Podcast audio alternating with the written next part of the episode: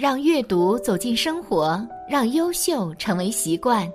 大家好，欢迎来到小叔说，小叔陪你一起阅读成长，遇见更好的自己。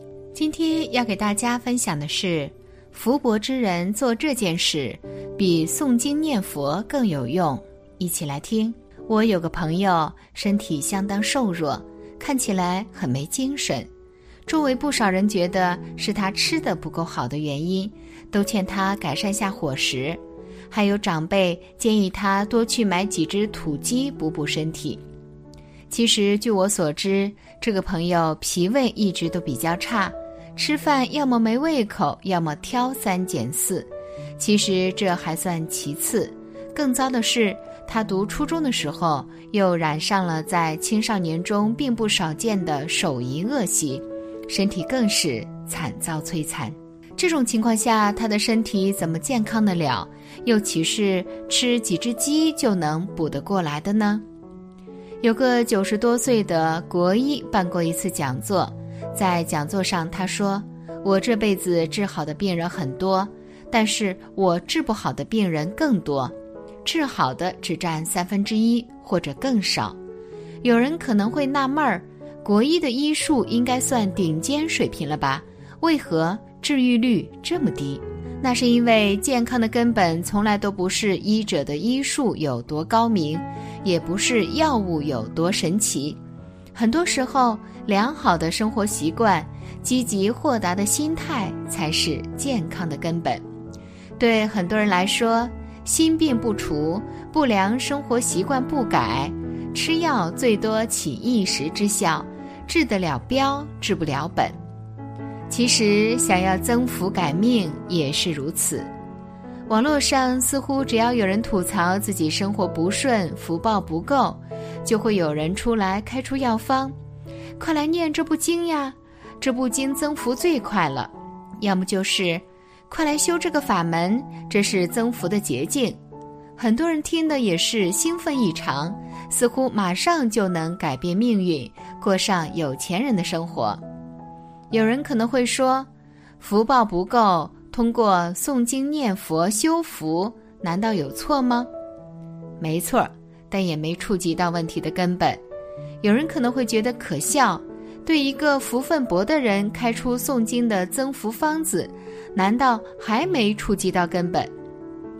不要急，先来听下了凡先生的故事。话说很久以前，了凡先生的命运被高人算得一分不差，直到遇到云谷禅师，才有了一段精彩的对话。云谷禅师问：“别人算你的一生怎么样呀？”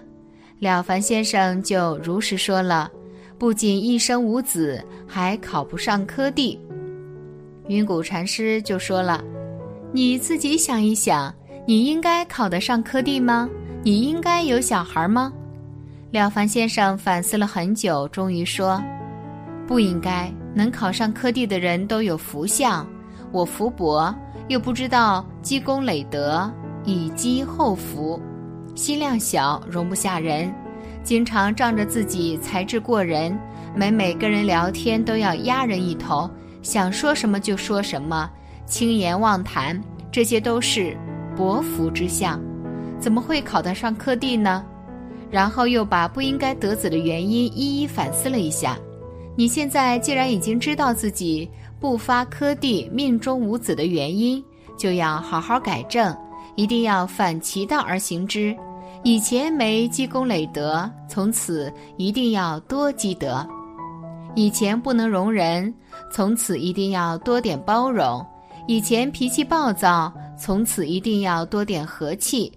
以前不爱惜精神，从此一定要多爱惜自己的精神。历史资料上说，云谷禅师是高僧大德、得道高人，我是认同的。仅从这段对话就能看出来，云谷禅师确实不一般，很有智慧。当了凡先生说自己的命运被算定后，云谷禅师并没有一上来就跟他说：“你要多行善，多诵经。”也没有一上来就推荐这个符号那个咒语，不过事实上，云谷禅师后面确实有教了凡持诵准提咒，而是通过发问“汝自揣应得科第否？应生子否？”来激发他自己的智慧。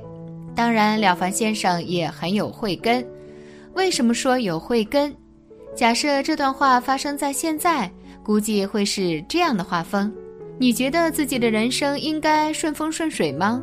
你觉得你应该发财吗？有的人可能会回答：“怎么不应该？我念了这么多经，明明是老天不公，好吗？”有的人可能会说：“不应该，为什么呢？因为我福报不够呀。”如果再深问一层，那你为什么会福报不够？很多人可能就会支支吾吾，答不出个所以然来了。所以说。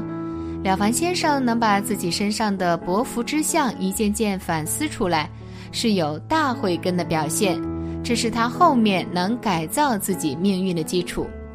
俗话说：“可怜之人必有可恨之处。”同样的道理，薄福之人必有薄福之处。我们可以观察一下平时有接触的人，福报一般或较薄的人身上一定会有很多大大小小。或行为或心性的薄福之相不会有例外。有的人会说，福薄之人是因为上辈子没积德，搞不好还造了孽导致的。你说的可能没错，但有没有想过，为啥上辈子会没积福报，反倒可能造了不少孽？背后还是因为我们的自私、我们的冷漠、我们的好色、我们一些不好的习性。薄福之相，很多人都熟悉这句话：“万般带不走，唯有业随身。”以前的这些业力不仅导致我们的先天福报没别人多，还在不断折损着我们仅有的这些福报。不正视这些业力，不正视这些薄福之相，请问命运要怎么彻底改变？这就是命运的真相与规律。我为啥说福薄的人光是诵经念咒，其实并没触及到问题的根本？福薄之人为啥会福薄？是因为没有诵经，没有持咒，所以上天罚你没福报？绝对不是，一定是你身上有薄福之相，有折福之处。这个问题不解决，诵再多经都效用有限。有人会说，那诵经就没用啦？诵经有用，但你一边诵经一边损福就没用了。而且要明白，诵经是消业增福的一种手段，一个方面，不是全部。不是说学了佛就只管诵经就行，而且很多人诵经只是过下嘴，很少去思维经文的意思。更不用说去以身践行了。我在生活中留心观察过很多人，有身价不菲的广告公司老板，有地方银行的管理层，有小学校长，有在学校炒菜的厨师，有农民工，有保安。观察的维度有两个，一个是自己的福报如何，一个是子女的福报怎么样。在他们身上，我发现了一点。那些福报较大的身上的厚福之相，一般都要比福报较小的人多；福报小的身上的薄福之相，一般都要比福报大的人多。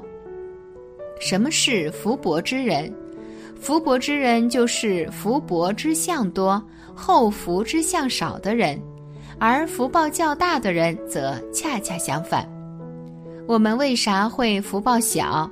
就是因为生生世世那些不好的习性实在是太多太严重，自私、吝啬、嫉妒、刻薄、急躁、杀生、好色、不孝等等，这些习性越多越严重，我们的福分就越薄。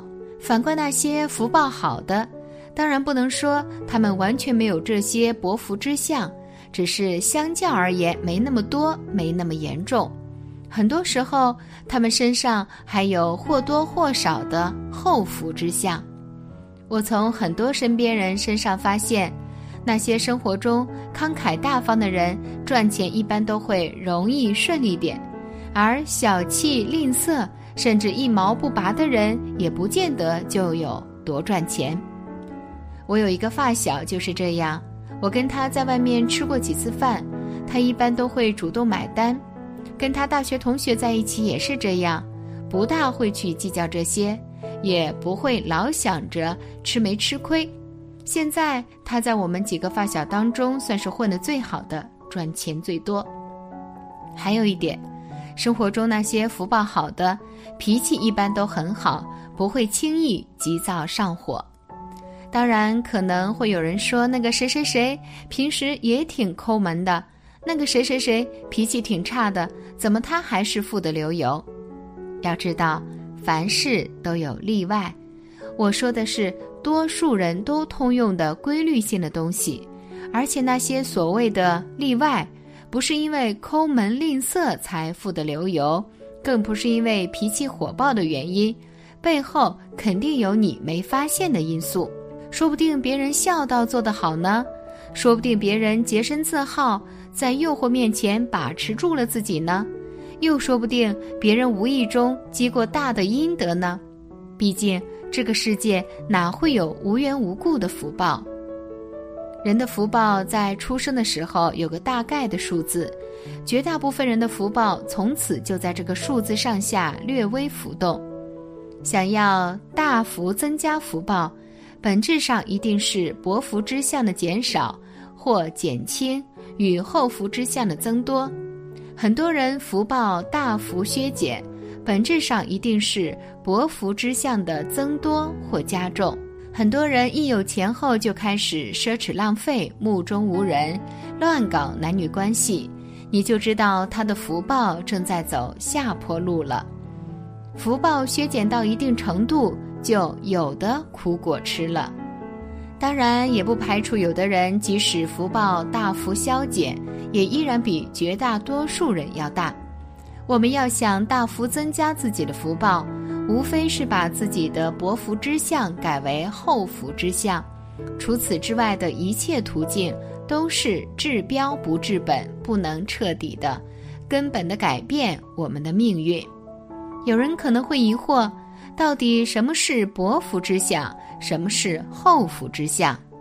如果你有学佛的话，信念坚固是厚福之相，半信半疑是薄福之相，勇猛精进是厚福之相，懒散懈怠是薄福之相，宽宏大度是厚福之相，心胸狭隘是薄福之相。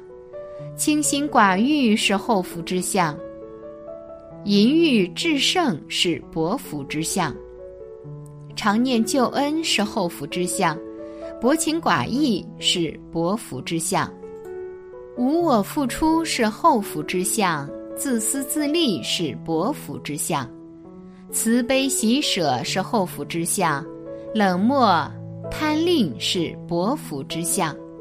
精进利他是后福之相，精致利己是薄福之相。薄福之相改变的越多，命运的改变就越大；后福之相培植的越多，福报就越大。可惜的是，很多人嘴上在说修行，薄福之相却没改掉多少；还有的人虽说一直在断断续续诵经持咒，但从来没注意过身上的薄福之相。多年来福报的增长十分有限，还有的人学佛诵经后，身上的薄福之相反倒更多了；有的人不诵经还好，诵经后反倒开始埋怨了：我读了这么多经，怎么生活还是不好？怎么命运还是没改变？你说这样下去，一个人的福报怎么会有质的变化？我留意了一下身边很多人。即使学了佛，懂得了道理，大多数人也只会小小的改变一下身上的薄福之相，只有少数人能以顽强的决心改正自身一个又一个的薄福之相，从而大幅改写自己的人生。感谢你的观看，愿你福生无量。今天的分享就到这里了，希望你能给小叔点个赞，或者留言给出你的建议。别忘了把小叔分享给你的朋友，让我们一起成为更好的自己。还没有订阅小叔的朋友，一定要记得订阅哦。我们下期不见不散。